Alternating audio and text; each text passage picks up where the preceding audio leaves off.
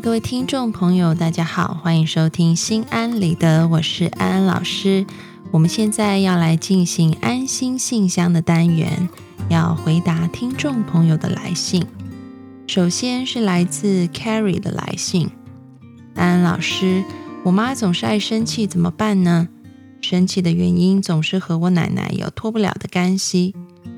奶奶是一个自私自利的人，我妈又是一个沉默寡言的人。奶奶偏爱我婶婶，对我妈就很差。我妈很委屈，做了好事也不讨好，不做又不行。一个人总是生闷气，我真担心我妈为了这不值得的事气坏了自己。而我爸无条件的听奶奶的话，不管对错，他都非常孝顺，太愚忠了。为了我妈身体健康，我应该怎么劝她少点生气呢？看完了 Carrie 你的来信，安安老师可以感觉到你很心疼妈妈，在这个过程当中好像受了很多的委屈，你也很希望可以帮妈妈分担她内心的一些不愉快。你是一个很贴心的女儿，那么到底要怎么做才可以让妈妈不要让她的情绪这么的不舒服呢？嗯，安安老师给你两点建议，第一点就是。给予妈妈很多的同理心，这个同理心的意思就是，你让妈妈感觉到，其实她是有人理解她的苦的，也有人愿意倾听她的苦。虽然她是一个不太喜欢说话的人，嗯，所以 Carrie 自己可以主动一点，比如说，你可以跟妈妈说：“妈妈，我知道你真的很不容易，如果我是你的话。”我心里面一定也会感觉到很生气，就是用这样子，嗯，一种非常同理的语言，让妈妈知道说，哦，你是明白她的感觉的，你是能够体会她的感受的。这样子做的话，比较容易让妈妈打开她的心，然后对你倾诉她内心的委屈。你也可以跟妈妈说，妈妈，你心里有什么话，可能不方便对别人说。我是你最亲的人，我很想听听看你心里面的感受和想法。你可以用这种邀请的方式，让妈妈能够将她内心的话说出来。因为很多时候，其实这个气闷在心里面，对我们的身心健康是很不好的。它需要透过一些管道表达出来啊。所以这是第一点。那么第二点就是，我们要从爸爸下手。嗯，其实，在婆媳的问题关系里面，有一个非常重要的角色，那就是身为丈夫也同时身为儿子的这个人，也就是你的父亲。因为在中国人的观念里面，孝顺是非常重要的。但是呢，和西方的概念不同，西方的孝顺讲的就是能够尊重、感谢、爱父母。但是不见得是百依百顺，但是中国人讲的孝顺就是完全的顺从。那对于我们这一代来说，我们接受了一些比较先进的教育，我们有西方的概念。但是呢，对于传统的我们上一代的父母来说，他们没有这样的概念，他们觉得孝顺就是要完全听从父母的话。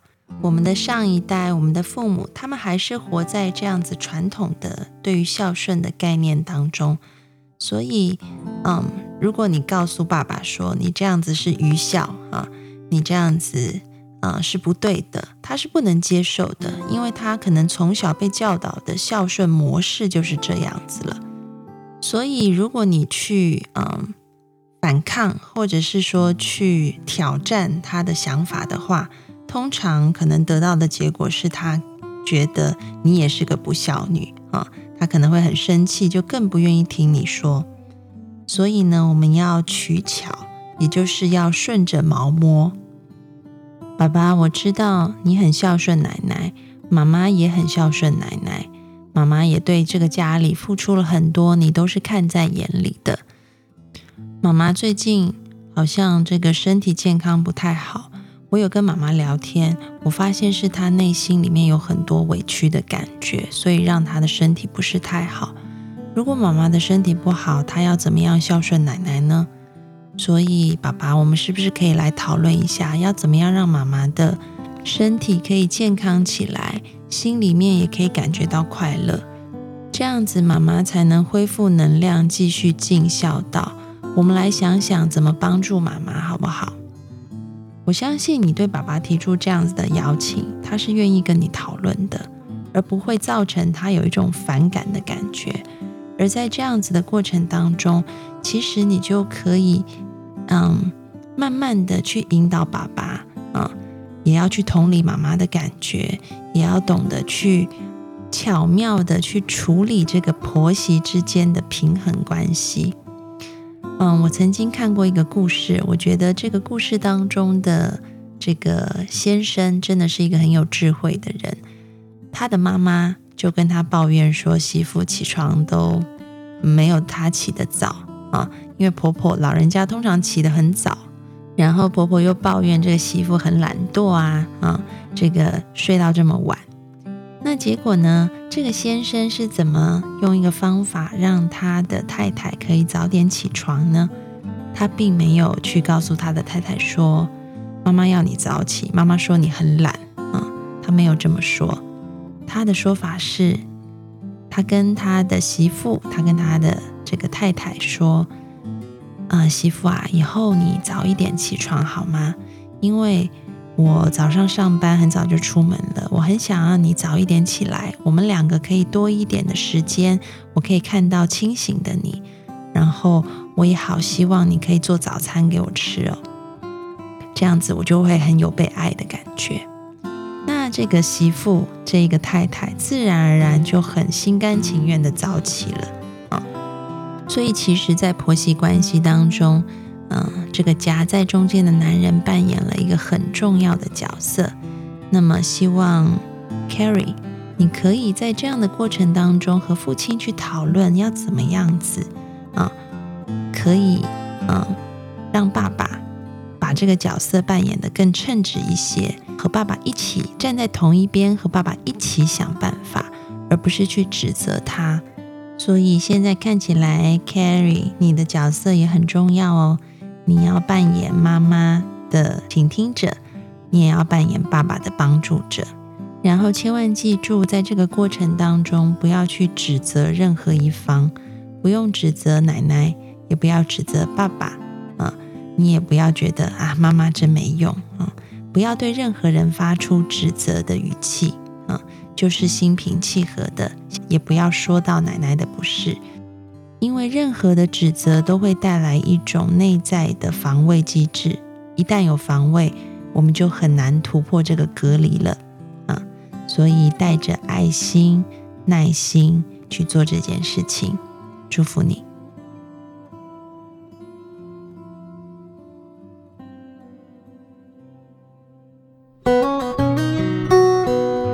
接下来是来自 Pathfinder 的来信。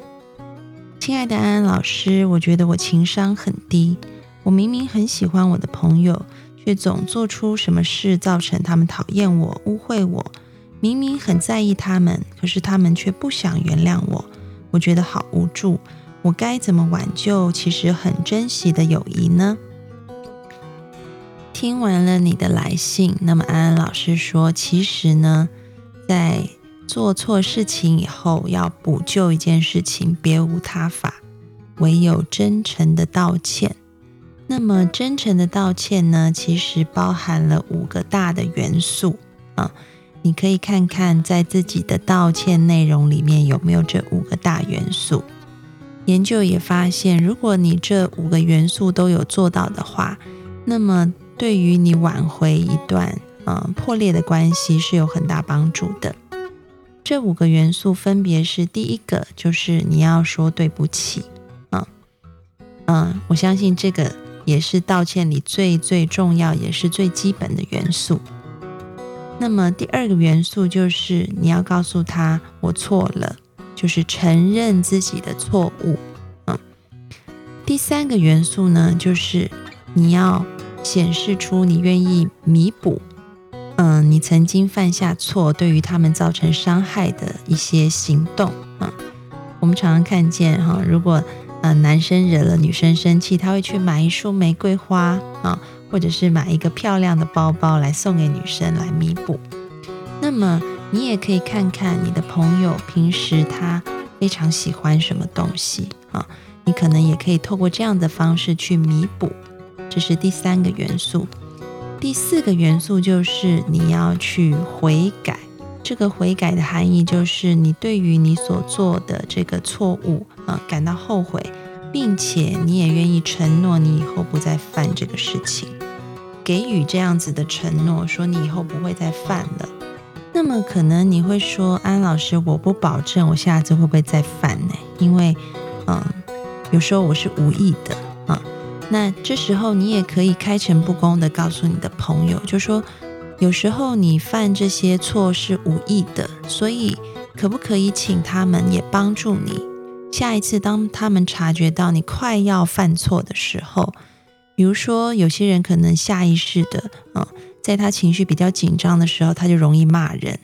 那么当朋友已经察觉你比较紧张啊，但是你还没有骂人的时候，朋友就可以提醒你。然后你也会愿意虚心受教啊，提醒自己啊。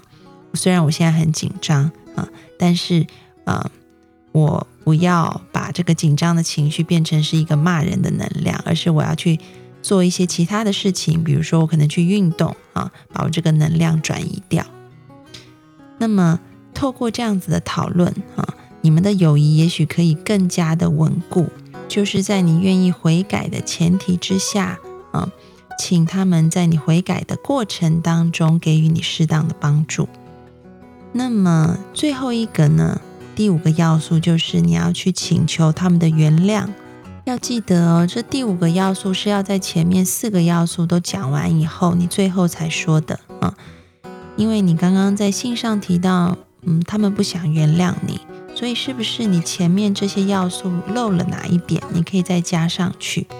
相信一个完整的道歉包含着五大元素的话，你获得他们原谅的几率会比较高一些。